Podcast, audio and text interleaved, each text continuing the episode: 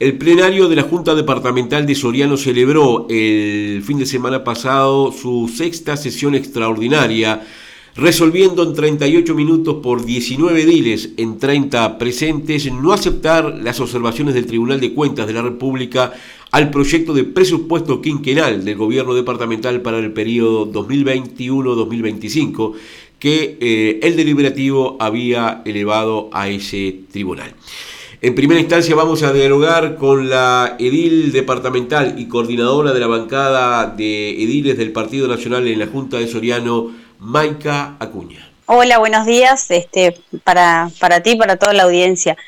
Eh, sí, efectivamente el día sábado tuvimos la sesión extraordinaria donde este, cumpliendo con, el procedimiento que, amerita este, el tratamiento del presupuesto quinquenal del Ejecutivo, eh, por parte de la bancada del Partido Nacional eh, votamos este, no aceptar las observaciones que, que elevó el Tribunal de Cuentas, por lo tanto, estamos amparados este, ante lo que nos, nos avala la Constitución en pasarlas, en remitirlas a la Asamblea General, este, quien tiene el plazo para expedirse y, y bueno, nosotros cumplimos con este, nuestra parte.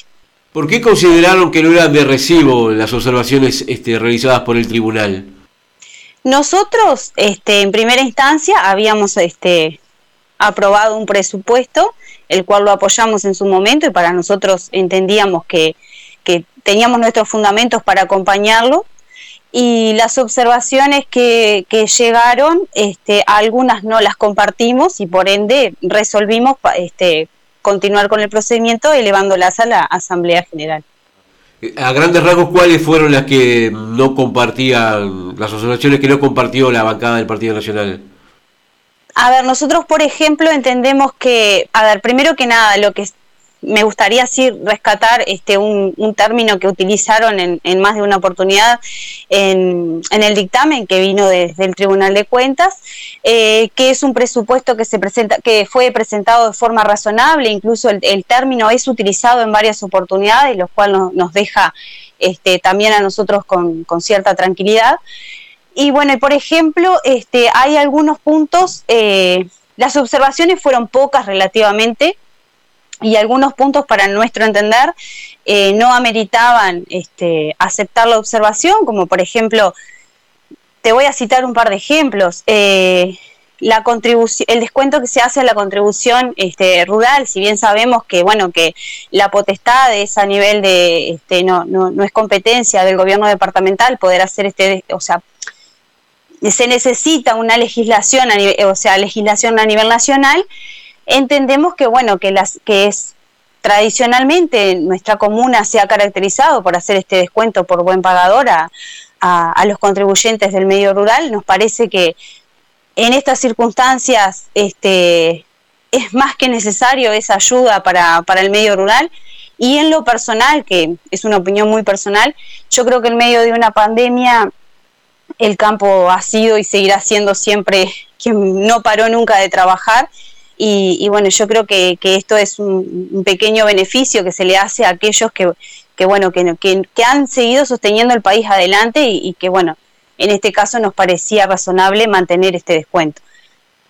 Por ejemplo, después también hay por allí alguna observación con respecto a la ayuda que, que se hace en cuanto a, al tema de vivienda, sostiene que bueno que no es tampoco competencia del gobierno departamental, este, pero bueno, pero todos sabemos ¿no? lo que es la Intendencia de Soriano, cómo colabora siempre con el tema de vivienda, con el sistema cooperativo, entonces digo, hay observaciones que a nuestro entender, bueno, preferimos pasarlas, remitirlas a la Asamblea General. Y esta situación de pasar eh, eh, esta información del Tribunal de Cuentas o estos detalles del Tribunal de Cuentas, eh, ¿no es una señal este, de descrédito hacia la institucionalidad del Tribunal de Cuentas? Es decir, el organismo que se encarga de controlar a otros organismos del Estado no se tenga en cuenta, este, pueda generar ese efecto? A ver, nosotros estamos cumpliendo con lo que nos ampara la Constitución. Nosotros no aceptamos las observaciones y las remitimos al, a la Asamblea. O sea, estamos dentro, no estamos haciendo nada fuera de lo que no nos corresponda o de lo que no se deba hacer. O sea, estamos dentro de lo que nosotros podemos. Podemos aceptar las observaciones o no aceptarlas y remitirlas. En este caso, están, eh, para nosotros, este, en nuestro caso, optamos por no aceptar y remitirlas a la Asamblea. ¿Y la Asamblea cuál es el procedimiento que utiliza ahora? Y tiene 40 días para expedirse y si pasado el plazo este, no, no se expide, eh, tenemos que esperar y luego de ese plazo quedaría sancionado el presupuesto. Bien. Maica Acuña, coordinadora de la bancada de ediles del Partido Nacional en la Junta Departamental de Soriano, nuevamente te agradecemos esta comunicación telefónica. Bueno, muchas gracias a ustedes, como siempre, por bueno estar siempre en contacto con nosotros.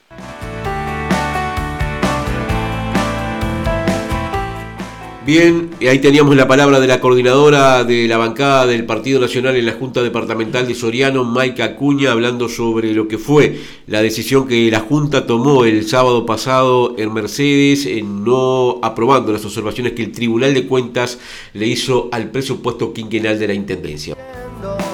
No sinceridad ni que te siga mintiendo.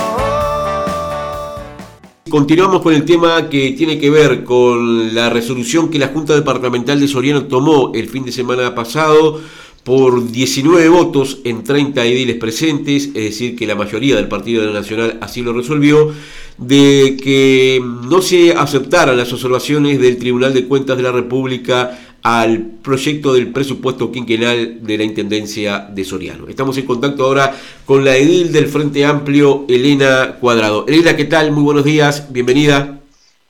Hola, buenos días, buenos días para ti, Sebastián, para toda la audiencia. Así que bueno, un, eh, gusto estar en el programa en el día de hoy.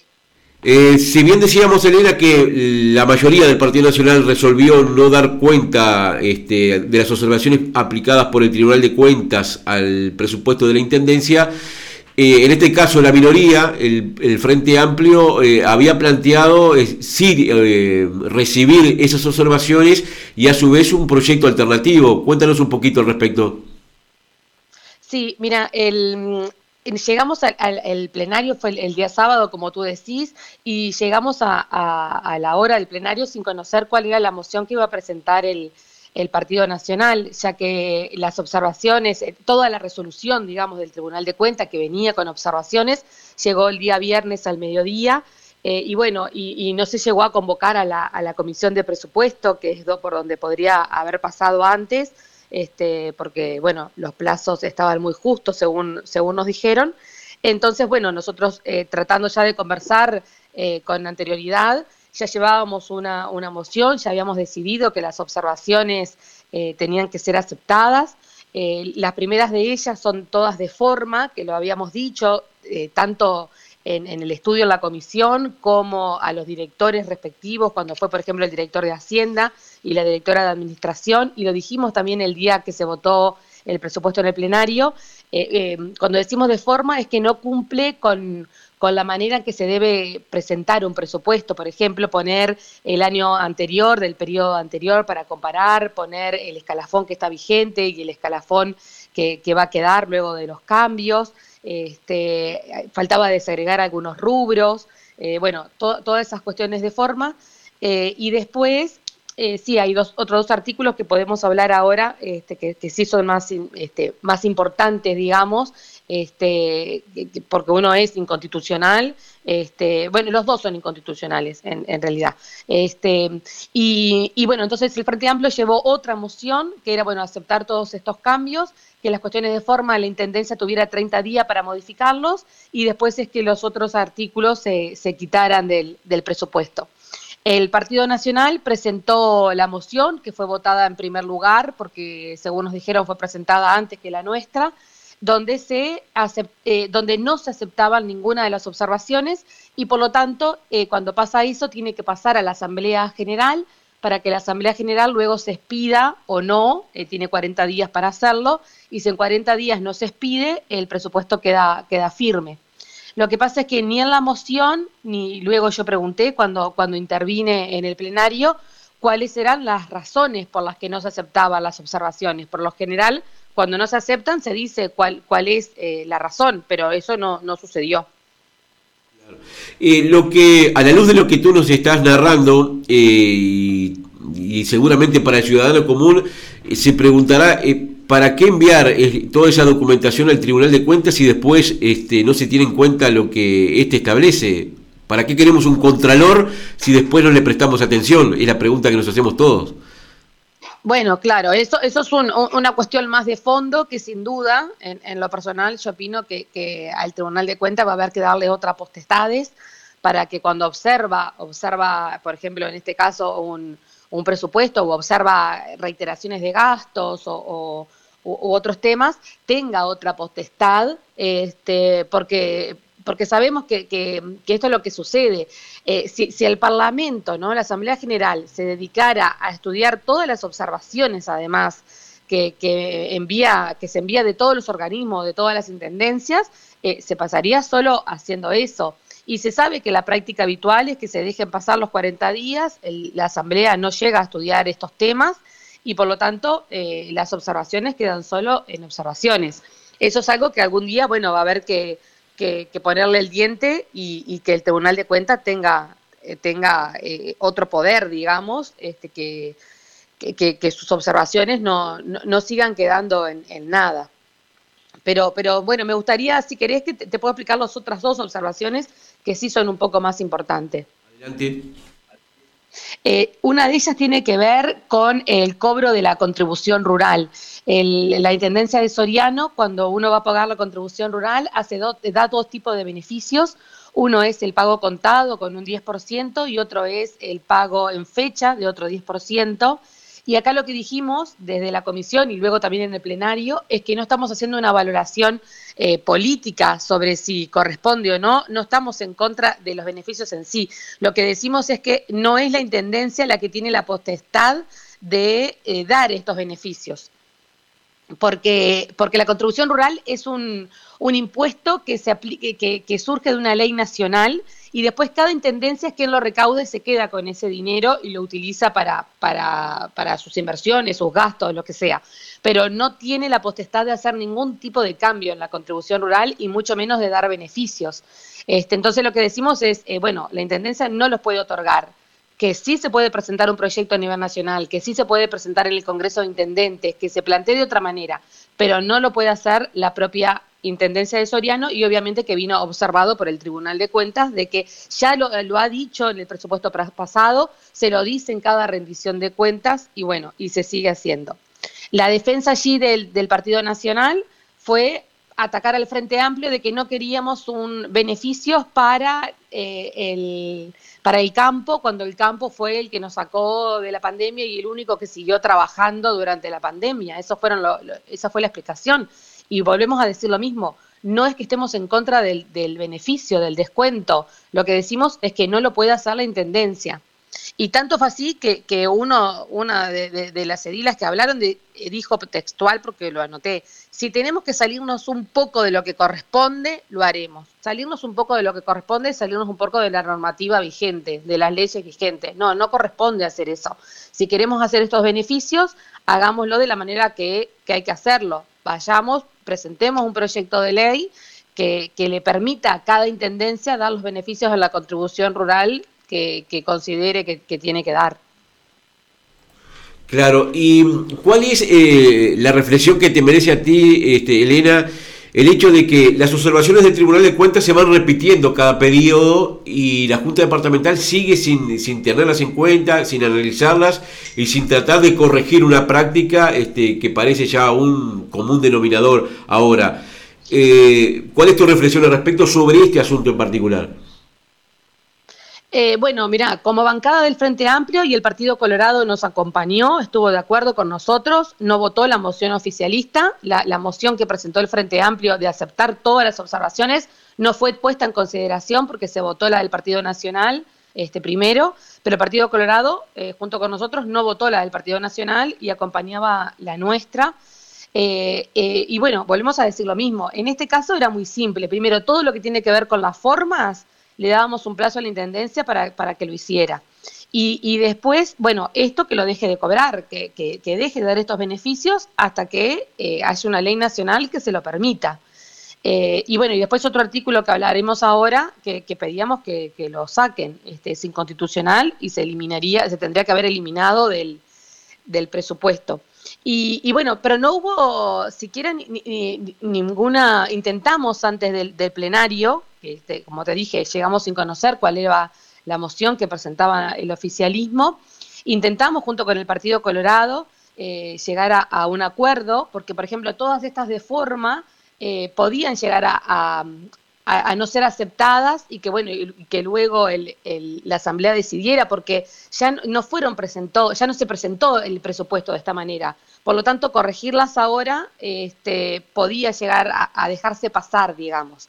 Pero este que tiene que ver con la contribución rural o el que hablaremos ahora de la reserva de cargo encubierta este, en eso sí eran observaciones que había que atender que había que aceptar y que había que solucionar y bueno, este, la respuesta que, nos dieron este, antes de entrar, este, la coordinadora de la bancada del Partido Nacional y el presidente de, eh, la Junta eh, fue que ellos eh, no aceptaban ninguna y como ya te dije, no dieron ninguna explicación de por qué no aceptaban ninguna. así que, bueno, eso es algo que, que hay que modificar. Este, el, Frente Amplio, no, sé las razones del, Partido Nacional, el Frente Amplio y el Partido Colorado estaban dispuestos a aceptar todas las observaciones del Tribunal de Cuentas. La reserva del cargo aparece ahí como un elemento, lo, manejábamos semanas atrás, que tiene nombre y apellido aparentemente, como que habría este, una disposición este, votada en ese sentido para que este, se reserven cargos para aquellas personas que hoy de repente están ocupando o ocuparían un, un cargo público este, independientemente de su función como funcionarios municipales, por ejemplo, ¿no? Claro, la reserva de cargo es para, para aquellos funcionarios municipales que si se presentan a un cargo electivo, que puede ser eh, de edil, de concejal o de intendente, el caso más común es el, el de edil, eh, entonces la constitución lo que dice, bueno, usted si es funcionario municipal y salió electo edil, para poder asumir su banca tiene que renunciar a, a ser eh, funcionario de la intendencia. Eso es lo que dice hasta el día de hoy. Hasta el día de hoy, yo, si fuera mi caso, por ejemplo, cuando dejo de ser edil, a mí el intendente me puede volver a contratar como quiera y cuando quiera, ¿no? Lo dicen los propios eh, eh, ediles eh, de, del Partido Nacional. El intendente contrata a quien quiere y cuando quiere, ¿no? Tiene la potestad para hacerlo. Entonces me puede volver a contratar, pero yo como funcionario municipal comienzo de cero. Fui contratada nuevamente y comienzan mis tiempos en la Intendencia a correr de cero. Este artículo lo que dice es que luego de que yo dejo de ser edil, o bueno, o concejal o intendente, vuelvo, tengo el derecho de volver al cargo que yo tenía. Y aclara, si era presupuestado, vuelvo como presupuestada, si era em, eh, contratada, vuelvo y con la antigüedad que tenía anteriormente, por lo tanto es una reserva de cargo. Yo tuve que renunciar, ¿no? Digo yo, en la, persona, el funcionario municipal tuvo que renunciar porque si no la Corte Electoral no le permite eh, asumir como, como edil, pero la Intendencia le guardó su puesto igualito a como estaba antes. Y obviamente que la intendencia, que, el, Tribunal de Cuentas, eh, y lo dijimos nosotros, es completamente inconstitucional, se lo observa. Y bueno, y decimos que esto tiene nombre y apellido, porque para alguien lo están haciendo. Este, y, bueno, ya veremos, el día que esto suceda, este, veremos a ver quién, quién, quién vuelve a, su cargo y tendremos que presentarnos a la Suprema Corte para decir que esto es inconstitucional.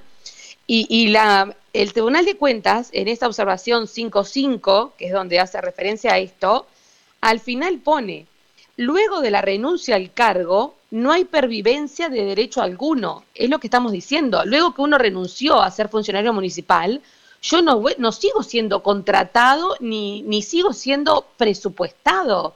Si quiere el intendente que me vuelva a contratar, pero arrancamos de cero. Elena Cuadrado, eh, integrante de la bancada del Frente Amplio en la Junta Departamental de Soriano, eh, te agradecemos nuevamente todos los detalles brindados en esta entrevista. Muchas gracias, gracias a, a ti Sebastián y estamos a las órdenes. Sé que me muero a las 10, sabes. Estoy de tu lado, no me pidas más que eso. Cuando la noche se apague, hasta darme un solo beso.